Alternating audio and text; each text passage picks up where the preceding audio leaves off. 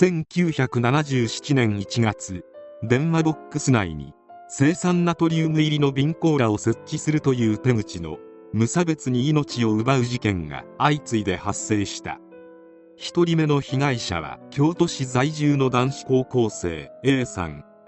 父親が国鉄現在の JR の職員だった縁で冬休み中は新幹線ビュッフェ内でアルバイトをしていた。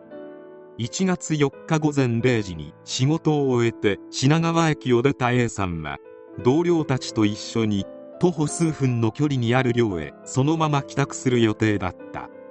そんな折同僚の女性が品川スポーツランド現在の品川プリンスホテルの正面にある電話ボックスの中に瓶コーラが放置されていることに気がつく。線もしっかり締められていたこともありとりあえず瓶コーラを拾った女性であったが本人には飲む気がなかったため A さんにプレゼントすることにした。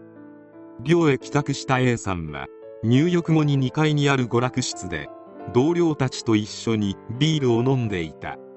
その後喉でも渇いたのか食堂に置いておいたコーラを手に取り一気飲みする。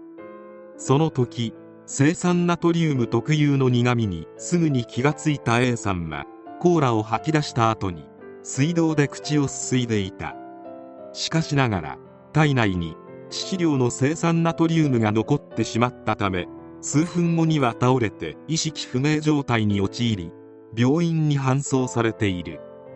病院に運ばれた A さんは胃洗浄などの救命治療を受けたもののその日の午前7時に亡くなった。2人目の被害者は40代の男性。B さんである。1月4日朝 A さんの死亡後に毒入りコーラが設置してあった電話ボックス周辺を捜索していた警察が路上で倒れている作業着姿の B さんを発見する。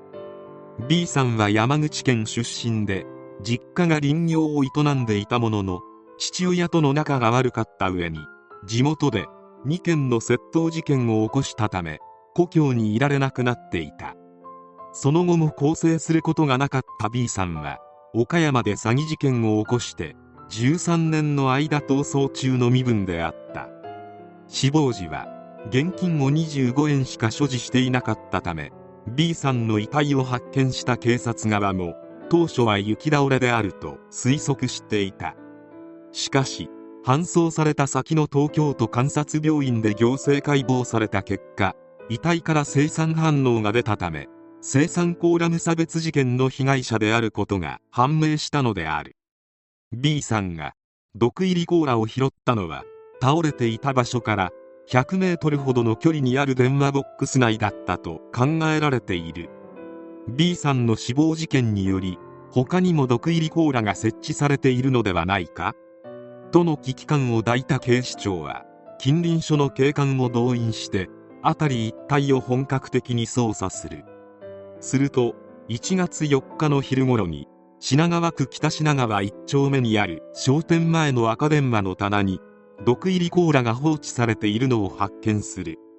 また警官が発見する直前に近所に住む男子中学生 C さんが祖母より頼まれたお使いの途中で毒入りコーラを見つけていた。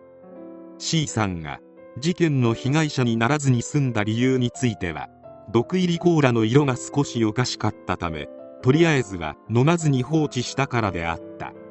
とはいえお使いが終わったら家に持ち帰って飲むつもりであったため警官が発見するのが遅れていた場合は C さんが第3の犠牲者になっていた可能性が高いと考えられる。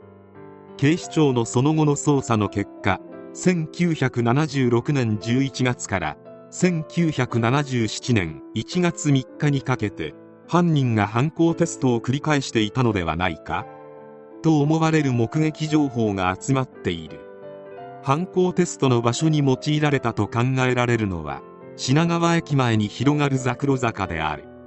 この時期の犯人は電話ボックス内だけではなく植え込みの中や歩道の縁石の上にまで瓶コーラを設置していたことが分かっている。子供が植え込みの中の瓶コーラを拾って飲もうとしたものの歩道に落として瓶を割ってしまう姿なども目撃されていた。そのため犯人が瓶コーラに生酸ナトリウムを入れるタイミング次第では生酸コーラ無差別事件はもっと早い時期に起こっていた可能性もあったということである。その後それを実証するかのような事例が一つ判明する。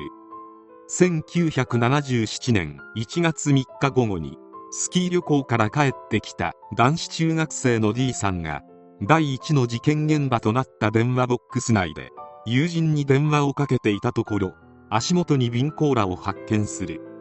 何の疑問も抱かずに瓶コーラを拾い飲もうとした D さんであったが栓がよく閉まっていなかったためプシューという音とともに中身が漏れてしまった。その後 D さんは指についたコーラを舐めてみたところ苦みがあったため不可解に感じ瓶を床に戻している。この時の D さんは一歩間違えると生産コーラ無差別事件の第一の犠牲者になっていた可能性が高い。事件で残された物証に関しては4つのコーラの王冠と3つのコーラの瓶のみであった。遺留品の王冠と瓶の数が一致しなかった理由は第2の現場となった電話ボックスと電柱の間にコーラの王冠が2つ落ちていたからである。この不可解な現象に対しては警察の捜査の結果犯人が電話ボックス内に毒入りコーラを仕掛けようとした際に失敗して中身をこぼしてしまったため別の毒入りコーラを設置し直した可能性などが示唆されている。なお瓶にも王冠にも人の指紋などは付着していなかった。瓶コーラの中に仕込まれた毒物の量はまちまちで瓶によっては致死量の10倍から60倍もの生酸ナトリウムが注入されていた。そのため犯人は生酸ナトリウムの致死量を把握していなかった可能性もある。その後現場に残された3本のコーラは1976年8月下旬から10月中旬にかけて東京コカ・コーラボトリング現在のコカ・コーラボトラーズジャパンの多摩工場で生産されたものだと判明する。しかし当時の日本はすでに大量生産大量消費時代を迎えていたこともあり小売店で購入した人物までは特定できずに終わった。そのため事件の捜査は早々に行き詰まり未解決事件入りをしてしまう。事件の数年前には女性の晴れ着に塩酸や硝酸をかける嫌がらせが流行していたこともありマスコミ関係者の間では犯人はこちらの事件に影響された人物なのではないかとの憶測も存在していた。また当時の新聞記事では生産ナトリウムを扱う工場の労働者か元労働者の若者がうだつの上がらない人生の憂さ晴らしに強行に及んだのではないかとの推理記事も投稿された。生産コーラ無差別事件はその後多数の模倣犯を生むこととなる。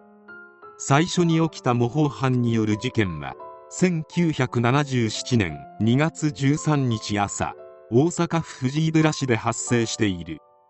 出勤前に酒屋のタバコ自販機に立ち寄った30代の男性運転手 E さんが販売機の上に置いてあった瓶コーラを拾い会社で飲んでみたところ気分が悪くなり病院に搬送されたというものであった。その後タバコ自販機近くの電話台にも瓶コーラが置いてあったとの E さんの証言をもとに同僚たちが現場に急行してみると生産反応が出る毒入りコーラが発見された。被害者である E さんが生産中毒の症状もなく歩いて診療室に入ってこれる状態だったほか実際に毒入りコーラを飲んでいる姿が目撃されていないなど不可解な点が多い事件でもあった。その後退院後の1977年2月17日に警察が事情聴取に向かったところ自宅でガス自決をしている E さんの姿が見つかるという結末を迎える。E さんには幾ばくかの借金があったほかメッキ工場に知人がいて生産ナトリウムを入手できる環境にはあったが妻子持ちで家族仲も良い社会人であったため生産コーラ無差別事件の模倣犯となるような動機を推測するのは難しい。事件後に E さんは東京の事件を知っていたのにこのような事態になって世間に顔向けできないと周囲にこぼしていたが自決の理由は不明のままである。第2の模倣犯による事件は1977年2月14日東京駅の八重洲地下街で発生している。八重洲地下街の階段通路にチョコレートが40箱入った紙袋が放置されているのが発見されたのである。発見者となった経営者の男性 F さんは生産コーラム差別事件関連の毒チョコレートではないかと疑い警察に届け出た。F さんよりチョコレートを預かった警察は10日経っても落とし主が現れなかったため製造メーカーに返却することに。その後チョコレートの製造番号が切り取られているなどの不審な点が見つかったため製造メーカーの研究所で検査したところほぼ致死量の生産ナトリウムが検出されたのである。チョコレートの箱の裏には溺れる醜い日本人に電柱を下すと読める犯行声明文が添付されていた。警察の捜査の結果1977年2月14日以前にもチョコレートの入ったバッグが放置されていたとの目撃証言が寄せられている。生産チョコレート事件は1977年2月14日に東京神田駅でも発生している。神田駅構内のトイレでチョコレートを拾って電車内で食べた男性が意識不明に陥り病院に搬送されたという騒動であった。とはいえ男性の容体は重篤ではなく病院では食中毒と判断されて翌日には退院することになる。その後1978年になって事件の噂を聞きつけた捜査員が男性からチョコレートを入手し検査したところ微量ながらも生産ナトリウムが検出されたのである。生産コーラム差別事件の現在に関しては模倣犯によるものと思われる大阪の毒入りコーラ事件や生産チョコレート事件も含めて全て時効が成立迷宮入りとなっている。この事件が起きたことで自動販売機で販売される飲料は開封済みかどうかを一見して判別できる構造へと改良されていった。缶入りの飲料は一度開けると戻せなくなるプロトップ式の構造へと変更。瓶入りの飲料も一度開封すると封印のためのリング状の部分がちぎれて落ちることで開封の有無が判別できる構造スクリューキャップボトルが採用されかつ寛容の自販機で扱える形状へと変更された。事件が起きた後しばらくはその場で購入したもの以外の飲食物は決して拾い食いしないよう呼びかける運動が起きた。しかし今の30代以下はこんな昔の事件など知らないであろう。もしも知らない世代が自動販売機に未開封のまま置いてある飲み物をラッキーと思って飲んでいるとしたら時を超えて同様の事件が起きてもおかしくない。とにもかくにも口に入れるものは未開封のものでもその場で購入したもの以外は食べないことを徹底した方がいいのは間違いなさそうである。